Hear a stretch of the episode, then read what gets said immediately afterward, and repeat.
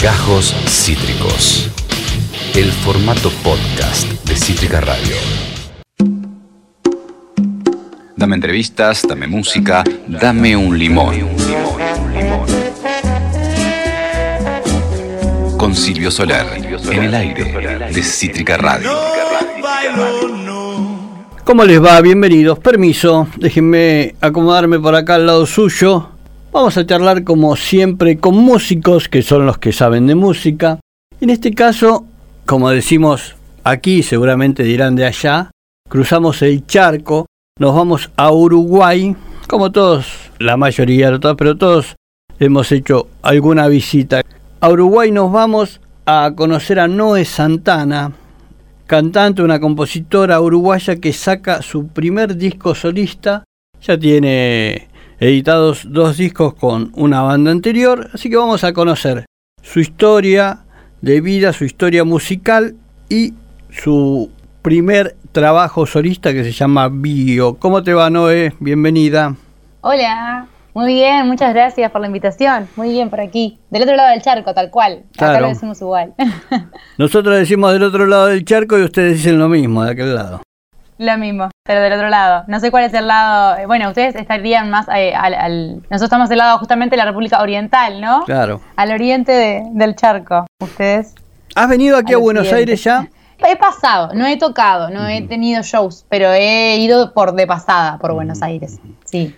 Sé que estuviste en el sur. Estuve en varias ocasiones, me, me estoy enamorada de la Patagonia Argentina, es como un lugar en el mundo, uno de mis lugares en el mundo. Y fui, la última vez que fui en 2017, creo, 2018, no recuerdo bien. Este, hice, me hice una especie de gira acústica desde Ushuaia, fui subiendo, fui al Chaltén, fui al Bolsón, a Bariloche, y me hice como una, una cuantas, unos cuantos kilómetros. Una cosa hermosa. Ushuaia, sobre Sí. todo, es soñado, ¿no? Todo, sí, no, yo amo todo, a toda, toda la Patagonia Argentina, este, soñado todo, los paisajes, es- todo, me encanta, la, la energía que, que se siente cuando, cuando se va para ahí, la verdad, tienen un, un país maravilloso, hermoso. ¿En qué época fuiste a la Patagonia Argentina? No he ido en invierno, eh, una, en una ocasión fui por abril y en otras ocasiones fui por diciembre, así que nunca, no me ha tocado tanta nieve, por ejemplo, pero ahí, una vez que fui estaba como empezando a... Sí, igual, Este- igual de todas maneras en Ushuaia eh, nieva y hace frío también en, en esa Sí, bueno, época. le- me- pero igual me tocaron días preciosos. Cuando fui, Sí. este, me tocó un día, creo que nevó un poquito, pero, pero Ya. sí, obviamente eh, me arrimé a alguno de los lagos y, y de los recorridos que hay, que hay por ahí, y ta, ya está todo nevado igual, ¿no? Las montañas heladas, eh, hermoso. Días largos. Días largos en Ushuaia, sí, divino. Mejor, para tener más tiempo para recorrer. Tuviste la posibilidad de tocar ahí, de mostrar tu... Sí, fui a, a en Ushuaia, toqué, sí, acústico porque viajé con mi guitarra y, y toqué en Ushuaia, sí, tuve un show en un, en un bar este, de Ushuaia muy lindo. Había también una especie de feria que hubo ese día y después toqué yo para cerrar y hermoso, todo buenísimo. ¿Hay antecedentes familiares de Noé Santana en la música?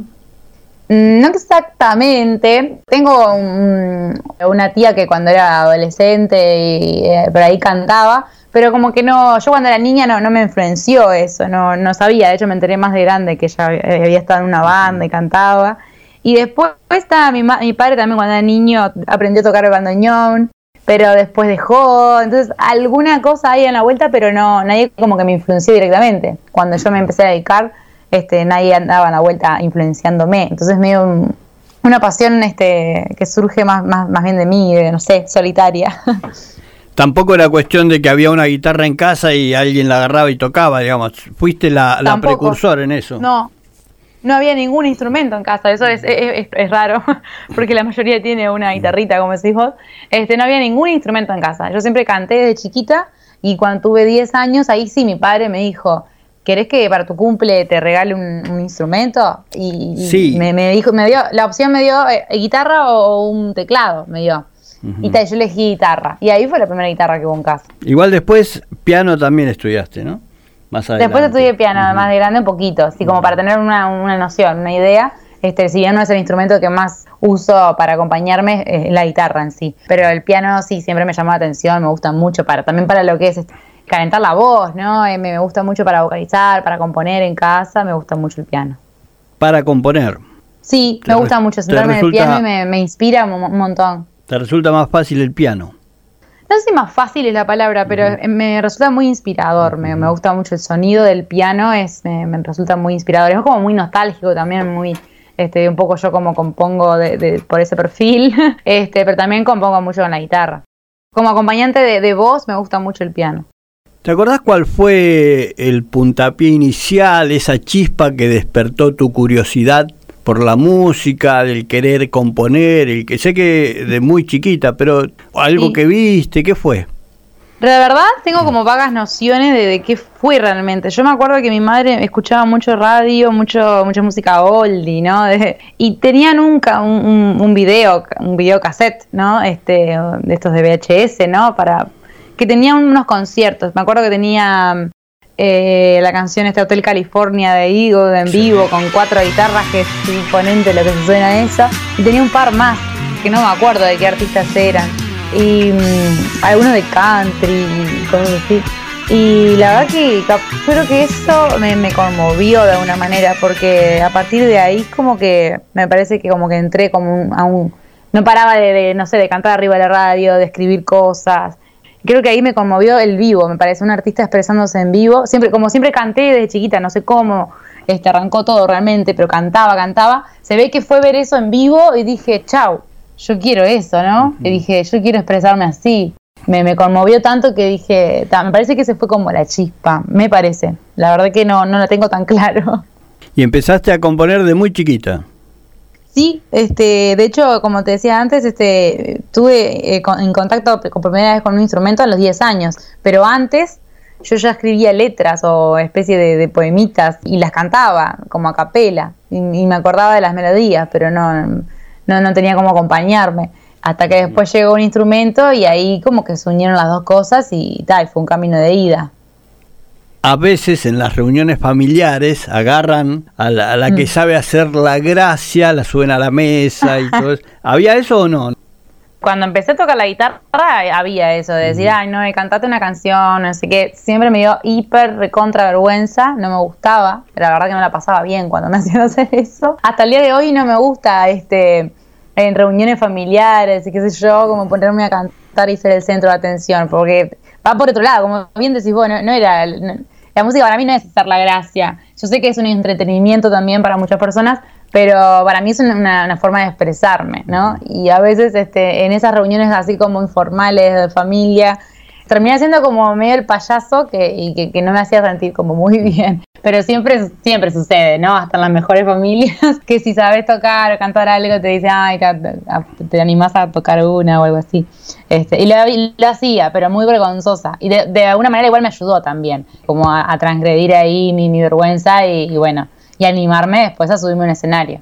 Claro, es un poco la gimnasia de después enfrentarte al público, que es distinto, ¿no? Ya cuando te enfrentas al público, ahí cambia la cosa, cuando hay gente que te va a ver. Claro, la familia siempre como que te mira como desde otra perspectiva. Hasta el día de hoy yo tomo muy en cuenta los consejos de mi familia, pero es, es como mucho más íntimo, ¿no? Y, también mucho más directo. Mira, no me gusta que hiciste tal cosa, o esto así no, no está bueno, o no. Ah, Tienen como las críticas que hay que tomarla de, otra manera, pero también está bueno aprender a, recibir críticas, y entonces eh, es necesario también pasar por eso.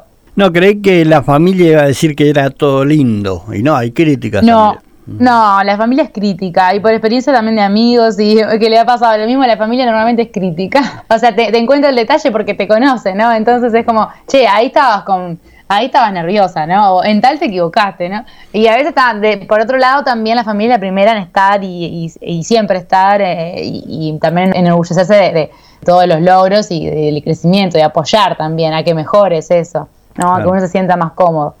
Primer banda que fue de hermanos amigos, colegio.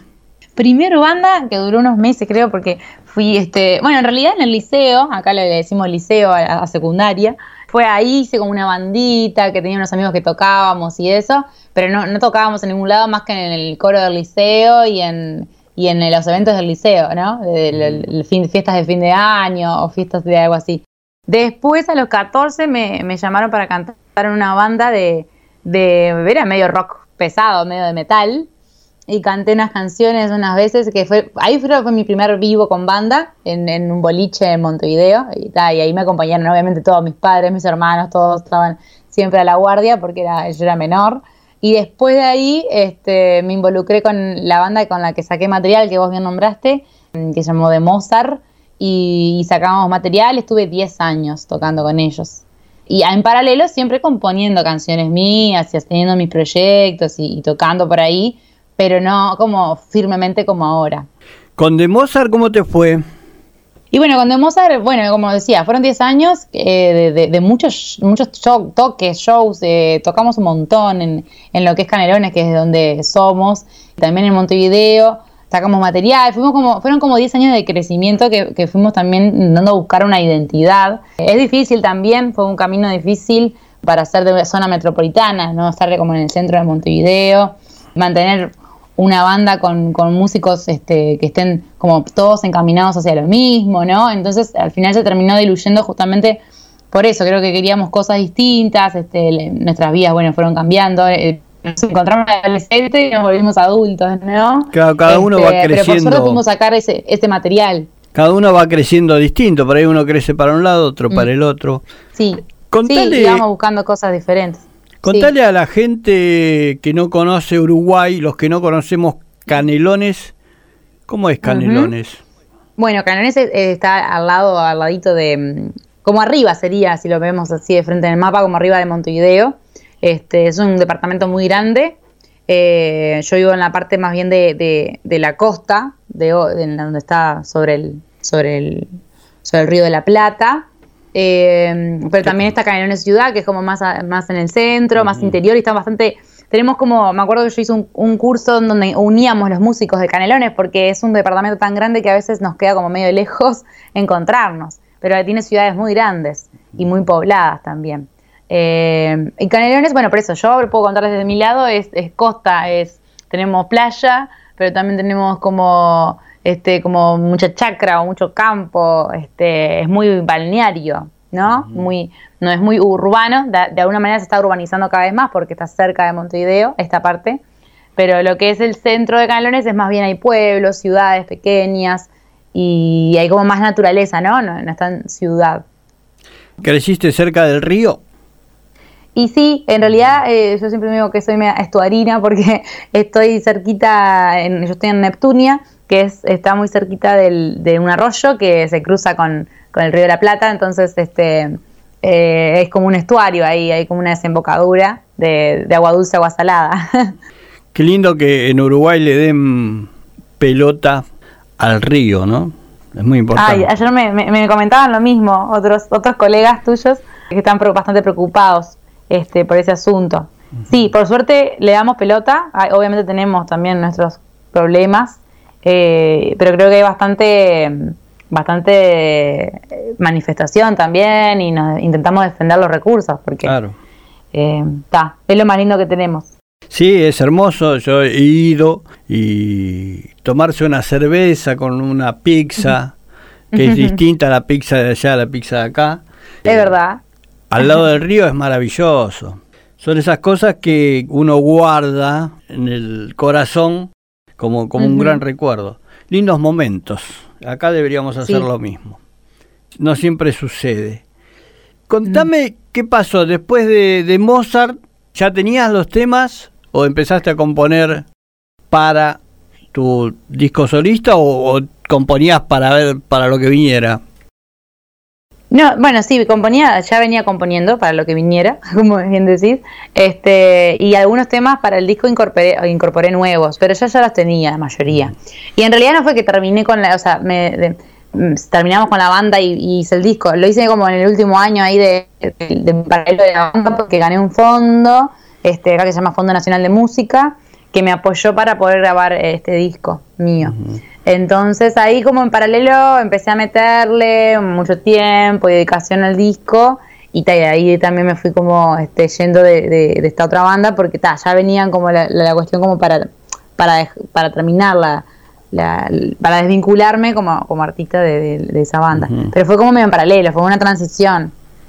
Del final de una al comienzo de tu carrera solista. ¿Por qué decidiste, bueno, ahora me voy sola, no, no otra banda? ¿Sentías que ya estabas para un disco solista? Mm, sí, en realidad es como, como decía antes, eh, es por un tema también de, de, de, las personas. Yo tendría otra banda hoy, no es que digo, este, de hecho, siento que sigo tocando con banda, porque a no ser cuando voy acústica, a una, una, canción así sola, cuando toco en vivo con la banda, con banda, este, hoy en día, eh, yo les doy el lugar a cada músico, cada músico aporta desde su, de su perspectiva, desde su lugar, de, entonces me encanta tocar en banda, justamente viene de esta experiencia de tocar siempre con banda, con músicos que no me gusta estar sola en el escenario tampoco, no es lo, lo que me hace sentir más cómoda, yo fluyo más realmente con banda.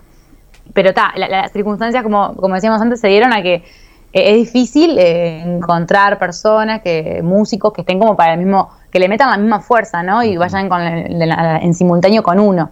hasta el día de hoy, de hecho yo ya cambié, desde mi disco solista lo grabamos, la grabé con unos músicos que ya hoy no tocan conmigo, tocaron un tiempo, ahora estoy tocando con otros músicos y toqué con otros músicos y como que me gustaba eh, tener esa libertad también de, de no atarme a un u otro músico, sino tener la libertad de que, bueno, si hoy tal persona no puede o está en otra situación, bueno, puede unirse a mi equipo otra persona. Y como que con una banda tan establecida a veces es difícil, ¿no? Como que se den este, los códigos o, la libertad de decir, bueno, está, hoy vamos a, tocar con otro guitarrista. Entonces a veces había como muchas, muchos palos en la rueda, ¿no? Porque siempre es como la banda tiene que estar fuerte y siempre tiene que estar como para adelante si son siempre los mismos músicos. Y tal, como me encontré con varios, como, con varios obstáculos, no, no me sentía libre de al final de hacer lo que, lo que tenía ganas de hacer. Entonces, este, de esta forma me siento libre, ¿no? Hoy toco así, hoy toco allá, mañana con fulano, hoy con mengano, y está todo bien, y, y nadie se enoja, ¿no? Estamos charlando con Noé Santana, cantautora uruguaya, ¿Notaste mucho la diferencia de aquella banda a que todo recaiga sobre tus espaldas porque ya estaba tu nombre, no de Santana? No noté tanto la diferencia porque justamente de alguna manera con, la banda yo era bastante líder, este, entre comillas, en lo que era la gestión, ¿no? Que eso también es un poco agotador, lo que es la autogestión. Nosotros somos, yo soy música independiente, no tengo ningún sello detrás, eh, ni, ni nadie así que que me ampare en ese sentido. Entonces, eh, con la banda yo ya venía haciendo mucho la gestión de la banda. Entonces, en paralelo, ahora, y en paralelo hacía también la gestión de, mis proyectos. Entonces ahora solista como que tengo la libertad de, gestionar todo y, decidir yo también. A veces es más rápido, es para mí más fluido también. Y así como esta nota estamos haciendo contigo, ¿no? Eh, capaz que, no sé, con el banda tenés que decidir y, bueno, quién hace una nota, cuándo, cómo, eh, ¿no? Y ahora yo lo, lo, organizo todo yo, entonces me parece que hasta más simple. O sea, ya venía como recargando toda mi espalda, como decís vos, pero además también haciéndome cargo de, de, otros, de otras cosas de, que capaz que no me correspondían a mí. Y ahora está, es mi proyecto, si me, algo me sale mal, bueno, recae sobre mí y punto, es, mi culpa, digamos. Y yo sigo para adelante, pero me siento más libre en realidad. Si bien es como más cosas, como decís vos, es más actividades que recaen sobre mí, me siento más libre. Eso sí, tenés que convencer a los músicos que convocás como para que se pongan la camiseta de Nueve Santana también. Sí, eso es otro, otra cosa que ahora me está pasando y que eso también es un poco difícil, ¿no? Eh, es un poco difícil, ahí está, que, sí, es, es, una situación que estamos viviendo, es difícil mantener una banda. Eh, es eso de la, me parece a mí la definición de banda, ¿no? Que estén todos como para la misma y apuesten y se pongan la camiseta. En este caso, bueno, soy yo y músicos que me acompañan. Eh, algunos se montan la camiseta, para otros será un, laburo de ese día, ¿no? Y es, difícil encontrar como esa conexión y esas ganas también de... Y, es difícil, ¿no? Estamos hablando de que más allá de, las ganas y el amor que tenga uno y otro por la música, estamos hablando de que económicamente tampoco es, tan redituable la música, por lo menos acá en Uruguay, como para, para ponerse tantas camisetas, ¿no? Eh, a veces es difícil es mucha energía la que se, la que se gasta en hacer un show, en ensayar, en ir a grabar y después es como mucha inversión y después hay que ver si, si eso rebota o, o no. Estamos charlando con Noé Santana, cantautora uruguaya. ¿Hubo mucha preproducción del disco Bio? Y en realidad hubo una preproducción, sí, de hecho el productor del disco, este Sebastián Peralta, fue el que se encargó como de esa preproducción junto con los músicos que yo cité para grabar el disco y junto conmigo hubo una selección de canciones, hubo este, preproducción. Hoy, hoy obviamente todo fue todo un aprendizaje para mí también. Hoy me hubiera gustado capaz que tuviera más preproducción y laburarlo más desde ese lado, pero necesitaba como salir a la cancha con ese disco. Y ahora ya estoy como pensando en un disco 2 y desde otras perspectivas, desde otros aprendizajes y también eso está buenísimo. Había que, hay que pasar por las cosas, ¿no? No, no quiero decir que me apresuré, pero si no, eh, tenía que pasar por eso. Este, y ahora ya con cabeza de, 2.0. claro, lo hecho, hecho está, de eso se aprende. Exacto, sí, sí, sí, sí. ¿Cómo fue la selección de músicos para ese primer disco? Bueno, eran personas, eran músicos que yo ya conocía y de alguna manera u otra me había, me había cruzado ya en el camino. Este, yo hace unos años antes de grabar el disco tocaba en una banda como de, covers en paralelo, que tampoco no la nombré, pero tenía otra banda en paralelo, solo hacíamos covers en inglés, de rock y, demás. El batero que tocaba con nosotros tenía un hijo que tocaba la guitarra y, por, y también el violonchelo y una vez yo tuve un show acústico y, y lo invité a tocar el violonchelo y ahí dijimos, ah, a ver cómo tocas la guitarra y bueno y ahí vi que era, estaba bueno con toda la guitarra eléctrica y se sumó al proyecto también con toda la disposición para tocar, fue como por contactos. El baterista también hacía un montón que, él tenía una banda, mientras yo estaba con mi otra banda en paralelo, este, hacíamos shows juntas, las bandas, éramos como bandas amigas. Y siempre le dije, che, un día tenemos que tocar juntos. Hasta que llegó el disco y le dije, ¿te animás a ser el batero de este disco? Y tal, y se recolgó. Y con el bajista también, era, veníamos también tocando este, antes y bueno, y, nos juntamos. Fue como eso, entre amigos y conocidos que se sumaron al proyecto, se dieron como las condiciones y así como que va surgiendo. Definime, se recolgó. recolgó como que, que se copó, no sé si usted ah, también usa la palabra copar. sí, sí, copar, sí, claro, lo que pasa es que acá... Se coparon con el proyecto. Acá, por ejemplo... Se coparon con el proyecto. Sí, yo llamo a un amigo para que venga a mm. las 2 de la tarde y se recuelga y te llega a las 4. Es diferente acá. Ah, bueno, también se usa. Se recopó. Eh, sí. no, te cuelgas, o sea, te ponías a conversar un montón y eran 5 minutos que tenías que estar hablando y está, te recolgaste. Claro. Eh, sí, se puede usar como para una connotación negativa o positiva, de que se recuelgue, es que le re gustó el proyecto y le, y le metió toda la energía, por ejemplo. no, de Santana, háblame un poco de Infinito. Infinito. Ah, bueno, Infinito es una canción que compuse hace bastante y venía desde ese... Yo en la banda anterior también este era, era la que escribía, normalmente siempre escribía las letras yo. Y el batero de la banda, mi gran amigo Armando, este, siempre me decía, che, ¿no, ¿no te parece que como que tus canciones siempre son muy negativas? siempre mis letras eran como que arrancaban, en algún lugar decían no, viste la palabra no, eh, literalmente.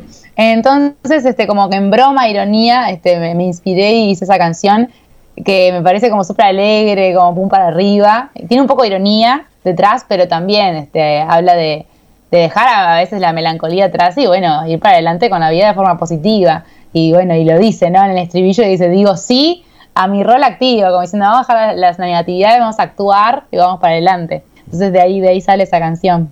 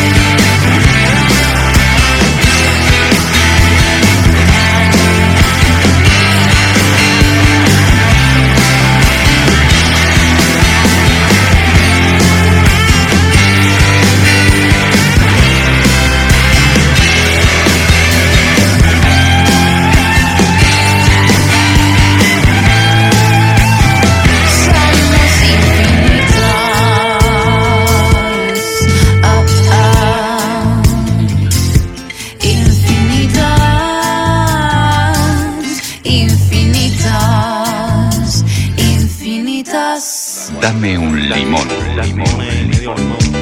Con Silvio Soler, en Cítrica Radio. ¿Por qué le pusiste bio a tu disco debut?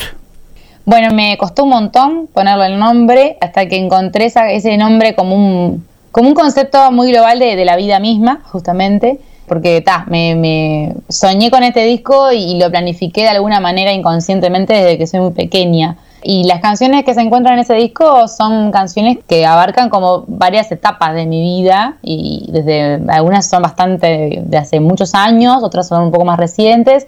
Entonces era como que de alguna forma este disco muestra ese proceso de vida que también hice, ese ciclo que, que cerré ahí como cantautora y, todo lo que había aprendido, lo que quería plasmar. De hecho, tiene como una diversificación, es un disco como muy diverso. Todo lo que quería mostrar de alguna manera hice como un popurrí de, lo que venía haciendo. Eh, entonces es como eso, tiene un concepto detrás, eso de bio, tiene un concepto de, también de infinitud, pero también de ciclo, ¿no? De ciclo de, renacer de alguna manera. Yo necesitaba expresar ese disco para de alguna manera volver a empezar y hacer otra cosa. Como todo primer disco intentaste mostrar todo, es un disco variado. Sí, sí, sí, sí, sí, es un disco variado. Obviamente tiene, se centra mucho en el, pop, en el rock, que son un poco mis, mayores influencias y, lo que me gusta hacer. El blues también te gusta, ¿no?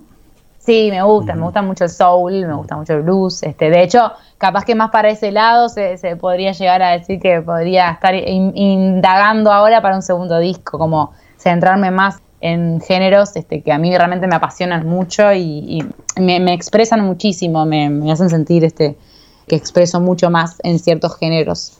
Pero tampoco me gusta encasillarme y no quería encasillarme en este primer disco.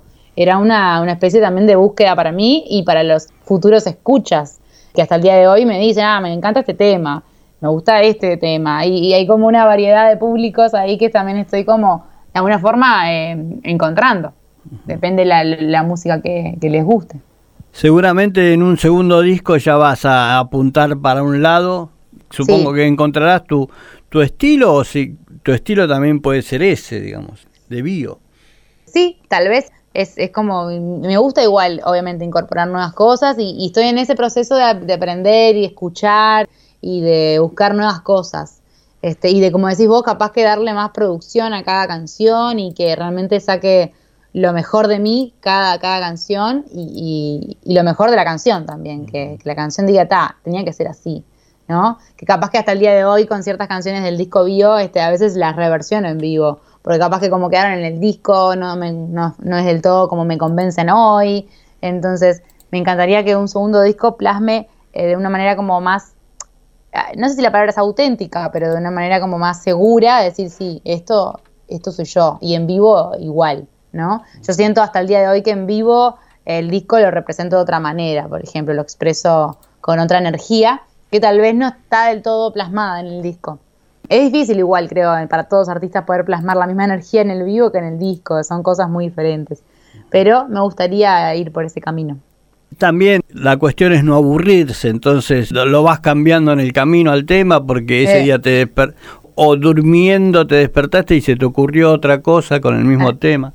Exactamente. Es el camino que, recorren los temas. Y después por ahí uno te va a ver en vivo y, eh, pero no lo hizo como yo estoy acostumbrado a escuchar. sí, por suerte no, no, me ha pasado de, decepcionar a nadie, pero, pero sí, puede pasar, viste, que claro, no, no sea lo que estaban escuchando.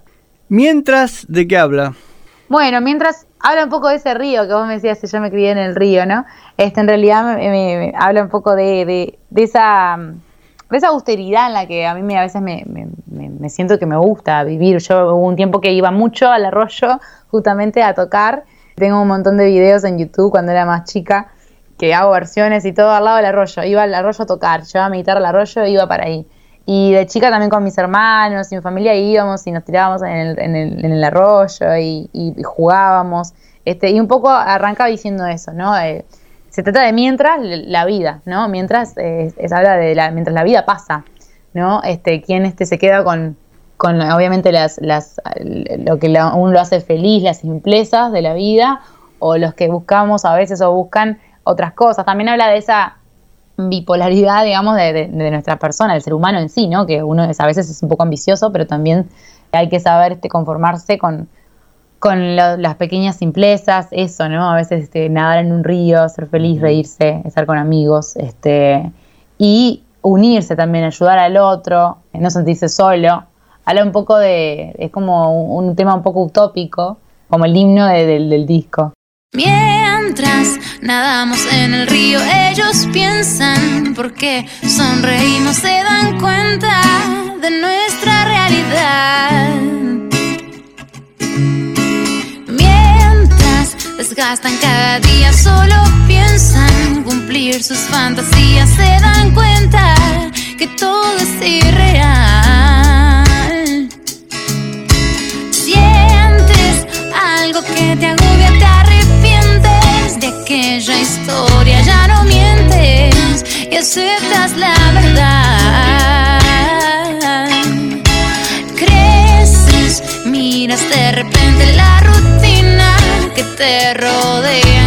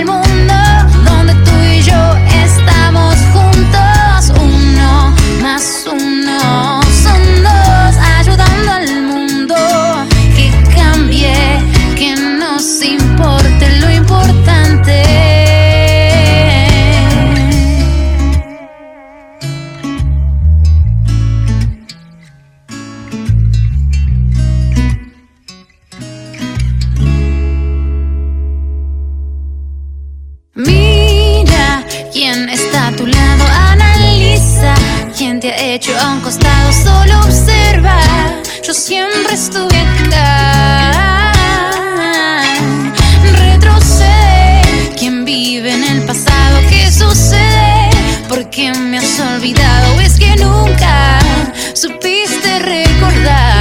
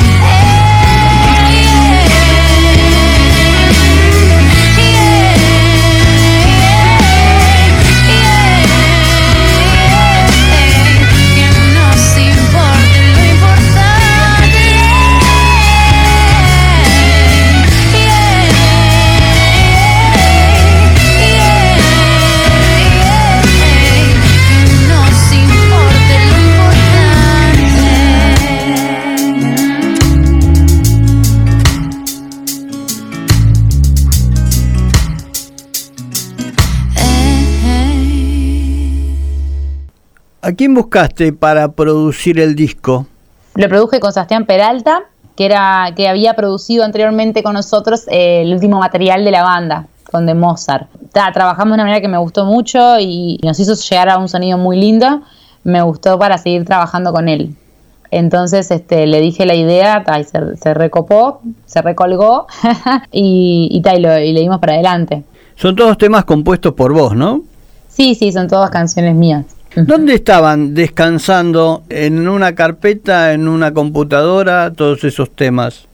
Un poco, algunos en la computadora. Este, yo soy una persona bastante organizada en ese caso. Y entonces tengo como todo carpetitas así de- en la computadora, que, que es como mi vida.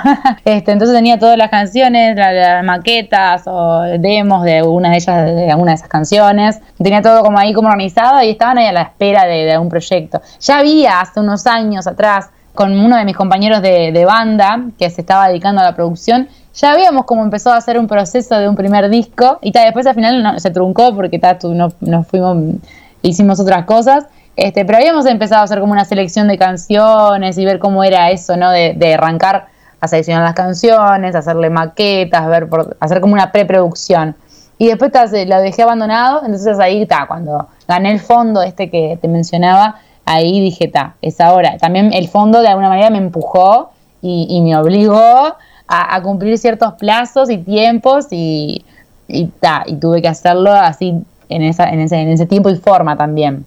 Que creo que si no, no, no, no, no sé si habría salido tan así y tampoco sé si habría salido, este, porque uno es difícil, uno es muy autoexigente a veces y es muy autocrítico y, está bueno que a veces eh, te empujen de atrás y tengas como algunos plazos que seguir para, para terminar el material, ¿no?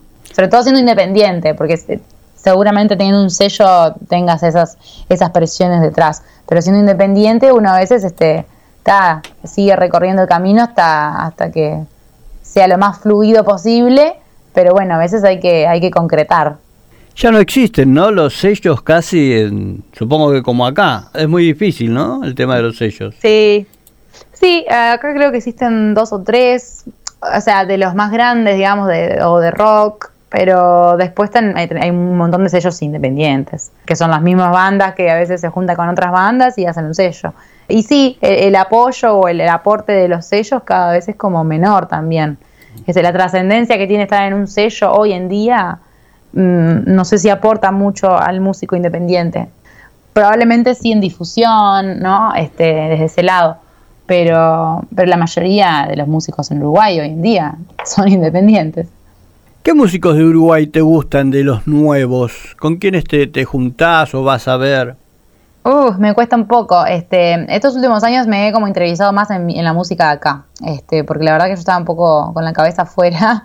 Y, Sí, si y uno recorre ver- tu YouTube o tus redes, Ujú. haces temas eh, de modernos, digamos, de Dua Lipa, de Adele. Sí, bueno, tengo de todo, como Sí. ahí está, el- lo último que he hecho fue más pop, así de, de lo que se escucha también y, de canciones lindas que han salido y de cantantes que capaz que, que admiro, que me gustan, este, mm, que tienen algo en especial. Me- me- lo, de YouTube me, gusta mucho hacerlo, pero a veces ahora hace pila que no, que no, no subo nada, pero me divierte mucho esa instancia de grabar una, una versión. Y sí, en Uruguay este, hay muchos, ahora hay muchas mujeres este, que están empezando a hacer cosas muy lindas, pero me identifico más bien este, con, con el rock. Y me gusta ver, o bandas indie que hay acá también en la, en la vuelta. Pero también está, también por otro lado tenés unos cantautores zarpados como Cabrera, Drexler y un montón más que, que hacen cosas muy lindas, este, con una guitarra simplemente, ¿no? Pero me gusta ir a ver bandas, más bien. ¿Te gustan más las bandas que los solistas? Sí, sí, la banda me, me viste que desde ya desde de la vida este me, me, me gusta el, el- el hecho de, de que se que haya como una comunión de músicos en un escenario me transmite en otras cosas, surgen otras cosas, es como una magia especial. Este, me gusta más, sí. Me transmite más, creo, no sé. A, la vez alabo y me parecen eh, eh, admiro un montón. Es eh, un Drexler, por ejemplo, que puede expresarse con su voz y una guitarra de una manera increíble, ¿no?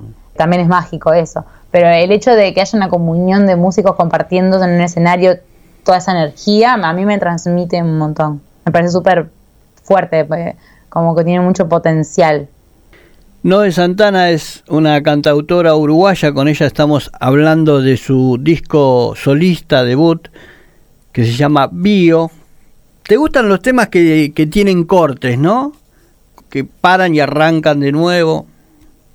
Elaborados. ¿En qué sentido? como Bueno, elaborados. puede ser, soy...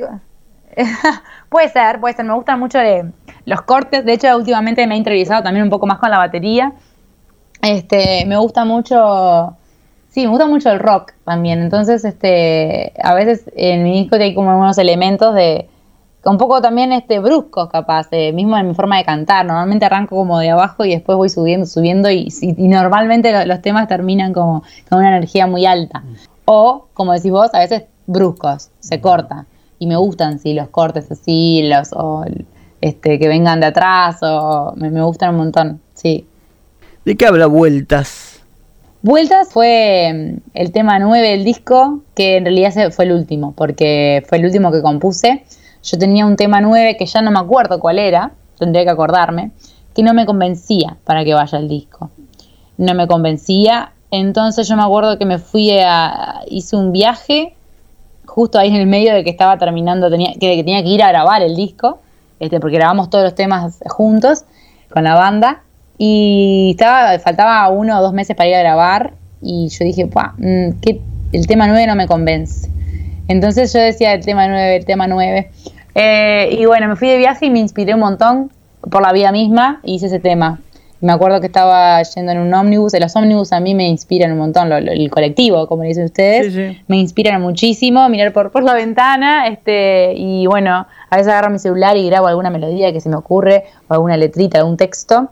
Y bueno, en ese viaje lo, lo hice. Me acuerdo que no había llevado mm, eh, instrumento en ese viaje, me, arrepentí totalmente, pero fue llegar a Uruguay de nuevo eh, del viaje y le puse música con la guitarra y me encantó. Se la mandé a mi productor en ese momento, Sebastián, y me dijo, pa, sí, me encanta para medio cerrar el disco.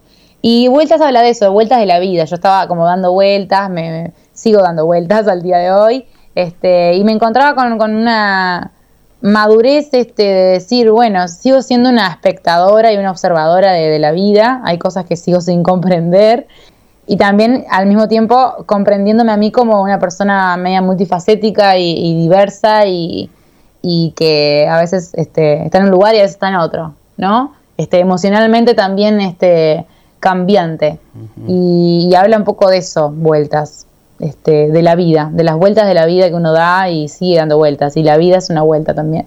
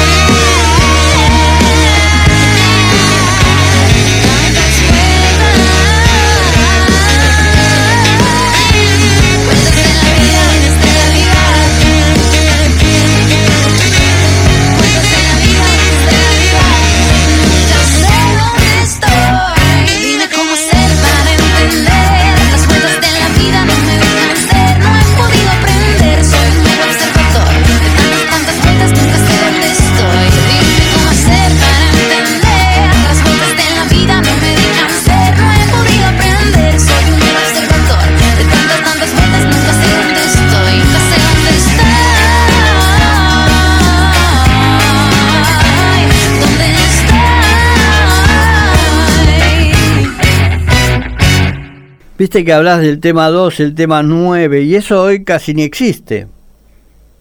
Viste Sí, que la sí, gente se mete y, y el orden casi no... Hay otro concepto, ¿no? Sí, hay otro concepto. Yo llegué un poco este, anticuada con el disco en ese sentido, pero también de alguna manera lo hice este, también para, para seguir ciertas reglas de este fondo que, que yo gané. Eh, yo necesitaba y el fondo fue apoyado para grabar un disco. Entonces ta, se grabó un disco, ¿no? Completo. Pero, y también tenía que ser de una duración determinada y demás.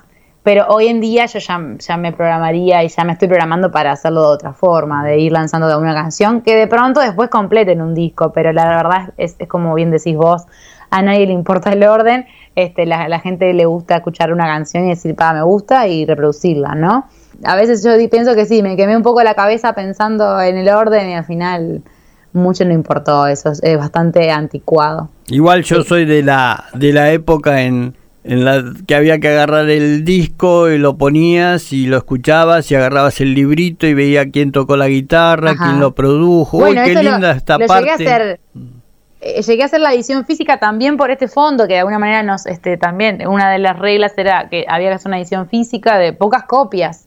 Pero es como decís, no yo, ni yo tengo para escuchar el disco, ahora no sé, no no tengo un reproductor de CD. Este, y también hice el librillo con, con eso, como decís vos, que a mí me encanta, ¿no? Claro. Y pero fue como una por eso, era como para eso sí fue como un capricho para sacarme el gusto y además para cumplir con las normas del fondo. Pero hoy en día la verdad que es todo digital, también mi disco está en Spotify y demás, pero la parte de la edición física era como que ya no no cobra sentido. Hoy la verdad que no. Si bien también hay algunas personas que les gusta también coleccionar y demás que me pidieron el disco, pero es, es como un mero capricho ya a esta altura. Pero es distinto, ¿no? Recibir una caja con tus discos y tocarlos. Y Sos- sí, o sea, eh, fue lindo tenerlo, como decimos, físicamente, ¿no? Decir, ay, acá está mi disco, porque si no es todo, todo virtual, todo intangible, es como que emocionalmente para un artista también es como muy superficial, todo como muy superfluo. Está bueno eso de tener la edición física. Y creo que si el día de mañana sacara otro disco, aunque saque un tema, cuando complete un disco, este, alguna edición física capaz que hago, capaz que en otra cosa. Ahora se, se- viste que se empezó a usar de nuevo el vinilo Sí. y, y demás. Entonces, capaz está bueno como para decir, ta, la edición física es, es como es- que sea tangible, tiene otra otra carga emotiva para uno también, de todo ese trabajo que le, que le, que le metió. ¿Sos de tener discos físicos? Y tenía, tengo, tengo algunos cuantos, pero ya no más. O sea, como que ya hoy no compro, digo. Ya, de hecho, acá las disquerías, como que mucha variedad, no sé si tienen, este, como que ya no más. Pero aparte, como te decía, yo no tengo ni dónde escucharlos. Pero eso, la, la simple colección o tener el librillo original de- del disco me, me, me gustaba un montón. Noé Santana, ¿de quién es el arte de tapa de Bio? El arte de tapa, bueno, eh, fue una composición que hicimos este, junto a Mariana Dávila, que es este, una, una amiga y además también estudiaba diseño, y junto a un fotógrafo que también, este, un, genio, hizo, básicamente la, la, tapa es una foto real, pero todo el, el- diseño de, de las telas y todo el, el concepto fue como armado entre, entre los tres, entre el fotógrafo, Mariana y yo. Y, y bueno, fue esa foto que hubieron un montón, las- hicimos una sesión de fotos que, que salieron un montón de fotos, ¿no? Como de muchas sesiones. Y pero cuando vimos esa foto dijimos, es esta. No, no hubo otra elección. Era como, las otras fotos tan preciosas también y a veces las uso y las comparto, pero fue como que esa foto dijimos, es esa. Era como que la que podía expresar lo que yo quería eh, transmitir con, con esto de- de- del ciclo, de, de algo infinito también, y de un proceso, y de la vida, este, del renacer de, algo, de algo nuevo. Entonces salió, es como que estoy como encapsulada, ¿no? En- Entre, entre unas telas, como saliendo y entrando a la misma vez. Y, y bueno, así surgió el, el arte. Pero no tuvo realmente demasiada edición. Eh, es como una foto que captó ese instante y, y ta, y quedó. ¿Y el color quién lo eligió? Yo. el color, este, que es todo verde, digamos, y todo, tiene que ver con, bueno, con es, es el color justamente de la vida, tiene que ver con, con esto de la armonía y de la búsqueda como del equilibrio, este, y con esto de, de, de la eternidad y el proceso de, como de un renacimiento o algo así, y el concepto detrás del, del color verde me parece que era como lo que iba más con eso de bio. Además de que es un color que me gusta, ¿no? Y, y de por sí entendí por qué también me gusta. Es como que tiene un concepto detrás muy, muy lindo. Vas a tocar en la Sí, forma de en la forma actual, digamos, en la forma de hoy en día que es vía streaming. Sí, bueno, por suerte en Uruguay ya se han este, hecho, yo toqué el, el mes pasado este, en vivo, se han, están, a- a- están abriendo a poquito algunos teatros Bien. con aforo reducido físicamente. Pero en este caso, en los festivales internacionales, no nos queda otra que hacer streaming, porque la, la realidad es que no podemos viajar. Y sí, estoy re feliz de que voy a formar parte del festival La Poderosa, organizado por una productora argentina y vamos a participar varios artistas internacionales de, de- de Paraguay, de bueno, Argentina, de Bolivia, Chile y bueno, yo de Uruguay. ¿Y cómo Y va a ser esto? streaming. ¿Que hay horarios? Sí, eh, vamos a estar más o menos entre 20 y 30 minutos cada artista por streaming. También va a haber una feria este, artesanal que va a ser, por eso es- tiene un horario de, de 17 horas, desde las 5 de la tarde a las 21 horas. Es un horario un poco amplio porque incluye también una feria, que todavía no sé bien los detalles técnicos de cómo es que se va a llevar a cabo esa feria, pero los conciertos al menos sí es, va a ser por eh, vía streaming y más o menos este un concierto de me- 30 minutos cada artista, desde bueno, desde cada uno de su país. ¿Conoces al resto de los... ¿Tuviste alguna interacción o no? Son todos no, nuevos eh, para vos. hasta el momento me las presentaron hace esta semana cuando se confirmó el, el festival y me confirmaron a mí la, la participación. Ahí me dijeron quiénes son las, las más artistas y, y recién ahora estamos entrando en contacto y recién ahora estoy empezando a como escuchar un poquito también el material de ellas, pero no las conocía. Por eso también es una instancia divina para, para poder interactuar. Todas mujeres, ¿no? Sí, todas mujeres. Estamos. Sí, es un festival este justamente para, para nosotras. ¿Esto que hay que pagar alguna entrada? ¿Sabes? Ya los Eh, detalles. Todavía no sé los detalles técnicos, todavía no sé. Me imagino que va a haber entradas para, para acceder al streaming, Eh, pero todavía no sé los detalles. Es Más, llegada la fecha ya le- les comunicaremos. ¿Cómo te encuentran en las redes sociales? Bueno, me encuentran como Noé Santana en Instagram, en Facebook y en Twitter, que son las que tengo por ahora. No sé si hay alguna otra, no, no, todavía no tengo. ¿Cómo pero te en llevas? Instagram nos comunicamos bastante. ¿Cómo te ¿Cómo? llevas con las redes sociales? Bien, bien, me gusta. Eh, Es una forma de interactuar. De hecho, ahora en pandemia me ha dado otra visibilización que no he tenido. Y es divertida, me, me divierten las redes sociales. A veces me, me- me agobian un poco y mm, como que me siento un poco saturada y necesito como dejar un poco el celular. Este, porque es, es una cosa de no parar, ¿no? Este, más con, con todo esto de que a veces es, es un, no sé, subís una historia en Instagram, dura 24 horas y después es como que es una cosa de no parar y exponer ahí todo el tiempo. Ya te está yo lo- lo reclamando- utilizo mi- mis redes. Termina una y te está reclamando ahí que está vacío, que tenés que poner algo. Ah, sí, o si no te reclaman, este, ahí va, par de seguidores Sí. y, ¿no? Una cosa así, es como, es, es bastante, eh, es una tecnología, yo, yo soy una persona como muy, muy personal en ese caso, ¿no? Me gustan los contactos reales, no los virtuales, pero por eso uso las redes para, para difundir mi música, este, intento no exponer mi vida privada. Y, pero asimismo, a veces es como que estar exponiendo todo el tiempo, ¿no? Estás grabando, estás inspirado y no tenés ganas capaz de agarrar el celular, pero bueno, decimos, ta, voy a, a decir que estoy grabando, así la gente sabe en qué ando. Sí. Este, pero ta, a veces me, me- me voy llevando cada vez mejor. Hasta hace, me acuerdo cuando todo el mundo ya tenía WhatsApp hace rato, yo todavía no tenía, estaba como media negada. y hasta que un amigo me dijo, Noelia, ponete WhatsApp. Y obviamente es como a veces, ta, la vida te va llevando a, a que trabajás con el WhatsApp, haces un montón de cosas con todo. Este, entonces es eso, me parece. Las redes sociales es para mí las uso para exponer mi música y para trabajar con eso también. Sí, hay que aprender a soltar un poco también la- las redes sociales, ¿no? También, sí. Sí, que a veces cuesta, ¿no? Me acuerdo, me- mi celular a veces me dice cuánto tiempo de exposición tengo en la pantalla y a veces cuando me dice más de una hora me asusto, me asusto un poco, que uno a veces está como muy metido ahí en una pantalla virtual. Noé Santana, canta autora uruguaya. Elegiste un tema de tu disco Bio para cerrar esta charla. Y bueno, podríamos cerrar con adiós. Elocuentemente. ¿Tema nuevo, tema de los primeros, de los últimos?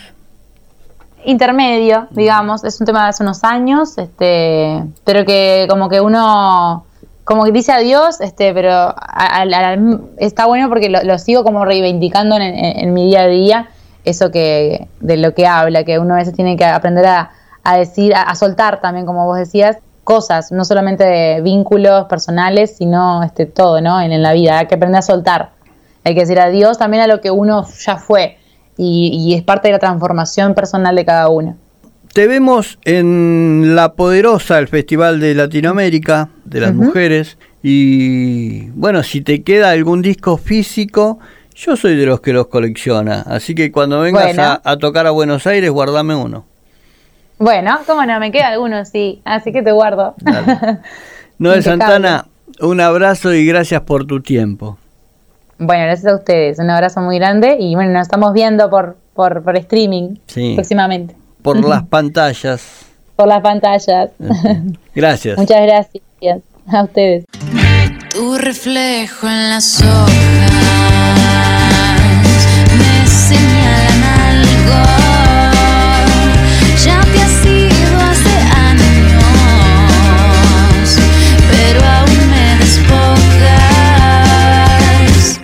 Nadie me sonroja.